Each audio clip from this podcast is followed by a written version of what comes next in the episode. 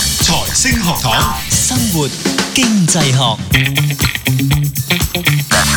好，翻嚟生活經濟學啊，咁啊，繼續有我哋四個喺度啦，包括有我 Steven 啦、蔡展輝，咁啊 Doctor Fred、Cato 同埋阿 Sharon 嘅，咁啊，我哋今集咧就專題講一講呢個疫情大流行底下咧，對於呢個經濟啊有啲咩嘅 impact。咁啊，其實我點解要用 impact 咧？我係想講唔一定係壞嘅，嗯，即係唔一定係壞嘅。如果你要講 impact 啊，咁但係如果你話從經濟嘅 impact 咧，當然都有啦。咁但係我又覺得係咪咧？又或者頭先上一節啊 Doctor Fred 所講。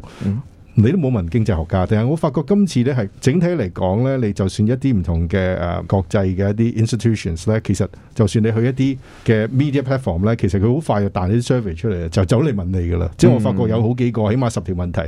即係究竟你對於未來嘅前景點睇啊？blah blah blah blah 嗰十條問題啊，覺得點樣先可以幫到啊？咁樣林林總總咁，但係。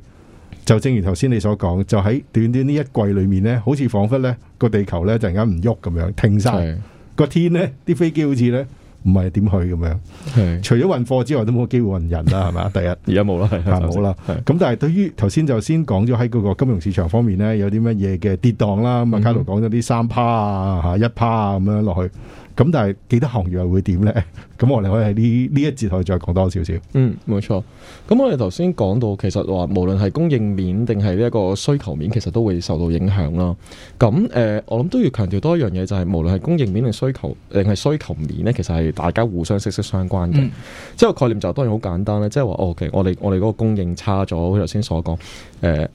即係佢叫咩啊？lock down 咗咁樣封晒城啊！咁你冇生產啊，唔俾翻工啊，又成。咁其實真係對個生產會有個直接嘅影響啦。咁、下一步會受影響嘅當然就係工人啊。係咁工人有陣時冇工翻嘅時候就。我我我唔知呢啲叫好定唔好啦，即係我諗一啲啲啦，即係有啲就話哦，我我嘅我嘅目標就係唔翻工咁樣，誒啊係啊哎 OK 喎，係啦，咁而家你嘅目標已經達到啦，咁樣樣， 不過都冇糧出咁解啫。咁誒、呃所以個工人嗰個人工其實係跌咗啦，咁下一步影響到嘅當然就係個需求啦，係啦。其咁實所我以都有你見到個例子， 就係最近咧，即係我電話個供應商咧就打電話嚟同我講話做咗。點咧？但係平時咧，其實大家都有經驗，就係、呢個電話供應商通常都可能係到擔期通㗎前嘛一個月啦，或者三個月到啦，嗯咁先會打嚟噶嘛。呢次係咧咁今次咧，佢提 早一年打俾提咗我。一誒年哎咁仲仲有一誇張，樣，仲仲有一有樣啲咩嘢就係咧，如果你冇 block 啲誒未知誒來電顯示嗯嘅冇電來話，電你顯會示瘋狂咁收，啊要唔要借錢啊？你都就知道多個經濟開始都多差，但我我裝咗 app 就隔咗好多，但係係都有啲打電話啊都嚟仲即係有好錄多音。講講普通話嘅。哦咁我一個聽完唔夠兩個已經識收咗啦，咩請按一字啊嗰啲咧嗯，嘛？我或本者來嗰啲應該唔係騙我哋啊嘛嗯。應該係啦，唔我知相信。啊你因為理論上係唔俾噶嘛，依家一定要真人但㗎嘛，係仍然有啊嘛，嘛，係啊，但係仍係然，仍然有話我嗰個件寄咗去邊度話有啲問題啊嘛哦，嗰啲應該呃人嘅 喂，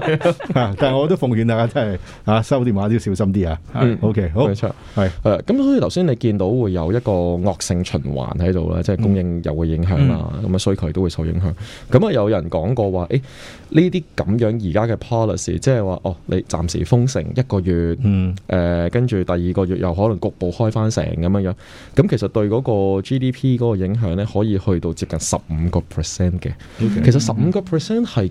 即係聽落去，我我唔知大家覺得點啊，但係聽落去好似唔係好過分，成咗百五折。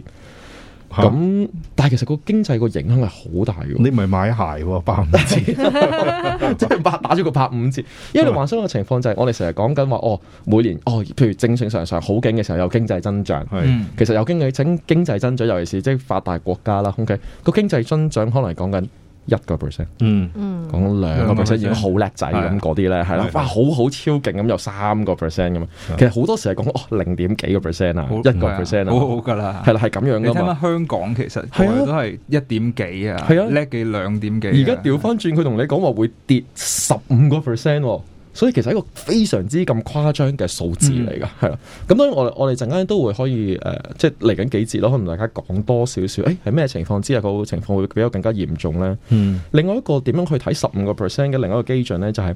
誒、我哋之前講緊由譬如美國次按危機開始所導致嘅全球嘅金融風暴咁樣樣咯。其實有人估算咧，佢嗰一段時間咧跌嗰個 GDP 咧係講緊跌咗四點五個 percent，嗯，咁緊要嘅經濟危機喎，當時。都係四點幾都只啫。係四點五個 percent 啫，即係當然有人估算啫。嗯 OK，咁嗯嗯你可能有啲有啲人唔同意或者諸如此類咯。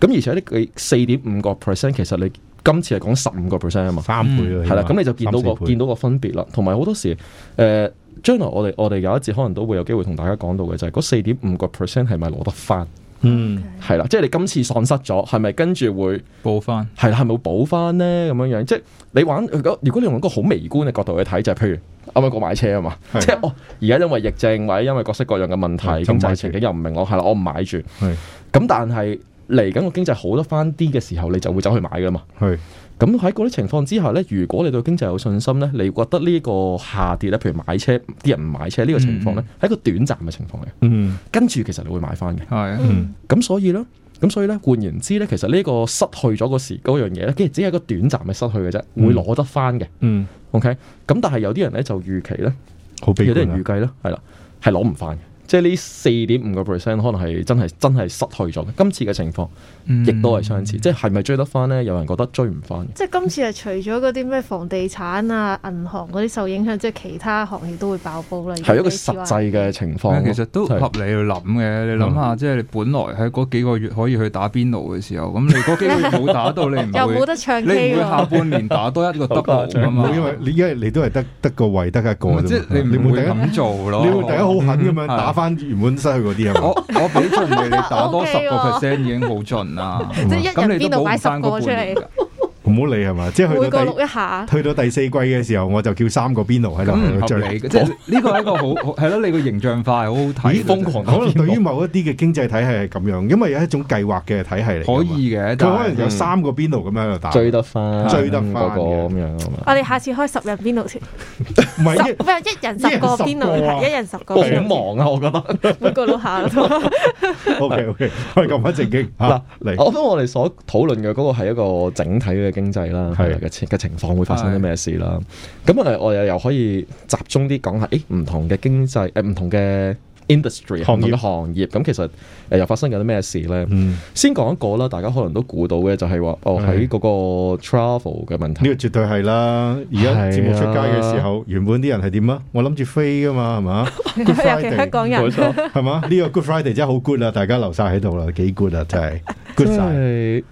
唉！你見到啲國家，喂，就算你唔講話要封城係或者點係樣，即係鎖國咁樣樣，係就算係仍然開緊嘅國家，咁其實你都見到冇人去啦。係啊，你都唔敢去你啦飛唔你飛都唔敢敢又係啊？嗰你個飛唔翻嚟又冇咗十四又日係嗰係個咪？哦 practical 嘅問題，唔係十四日啊，係你去嗰度，嗰度又扣咗你十四日，我你知翻嚟返嚟係14日啊嘛嗰度廿八日啊，我知去你咁啱一個月咯，冇咗個月咯即係基本上你應該係你去親啊攞匙咁樣去旅行㗎啦，係咪？攞匙去旅行就啱㗎啦，咁你就去到咯。係冇錯啊但係唔好喺呢個時候咧挑起大家嘅傷心事 啦。不過都要講嘅，咁究竟喺而家呢個處境，航空業有啲咩 impact 咧？其實誒。呃